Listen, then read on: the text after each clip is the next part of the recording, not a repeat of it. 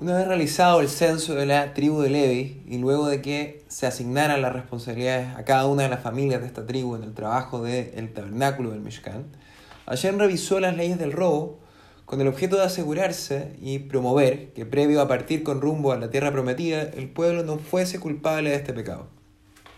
Adicionalmente y con motivo de esta ley, acá se nos muestra cómo es la estructura del proceso de Teshuvah, este proceso de a veces llamamos arrepentimiento, pero que es una vuelta a sí mismo, una vuelta a tu esencia, de volver al camino luego de alguna transgresión.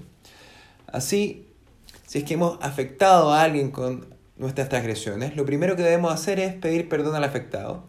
Luego debemos compensar o indemnizar a, la persona afectada por el daño que se le ha causado. Y luego debemos confesar esta transgresión a, a Dios. Por lo tanto, el arrepentimiento tiene en verdad tres etapas. Primer lugar, estar honestamente arrepentidos por las transgresiones que se hicieron, pidiendo las disculpas y haciendo las, las compensaciones correspondientes. En, en segundo lugar, tener el compromiso de evitar este tipo de actos para el futuro. Y en tercer lugar, realizar una confesión verbal a Shem, que es lo que llamamos el vidui, por los pecados que cometimos. El misticismo judío nos enseña que toda transgresión crea una energía negativa. Y así como nosotros, esta energía tiene un cuerpo y un alma. El cuerpo de esta energía es la transgresión misma, mientras que el alma de ella es este anhelo o el gozo que causa que la cometiésemos inicialmente y que la acompañó en el proceso. Luego, cuando uno se arrepiente de haber cometido una transgresión, destruye el alma de esta energía negativa y cuando uno confiesa ante Hashem verbalmente este pecado, destruye el cuerpo de esta energía negativa.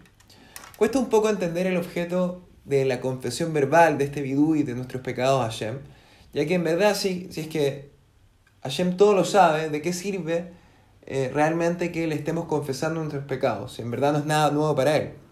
Y la verdad es que este vidú y esta confesión verbal eh, no se dice para que Hashem la escuche y nos absuelva, sino que a través de esta, quien comete el pecado puede finalmente tomar conciencia de que erró en el camino y que no vio las cosas realmente como estas eran.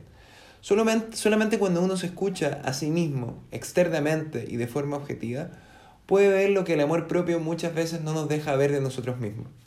Lo que realmente estamos tratando de hacer acá no es avergonzarnos a nosotros mismos frente a Shem, sino de avergonzar frente a nosotros mismos a esta inclinación al mal, identificarla como algo, como lo que realmente es, como un aspecto externo a mí, como algo distinto a mí algo que no representa mi real esencia, que en verdad es pura y divina.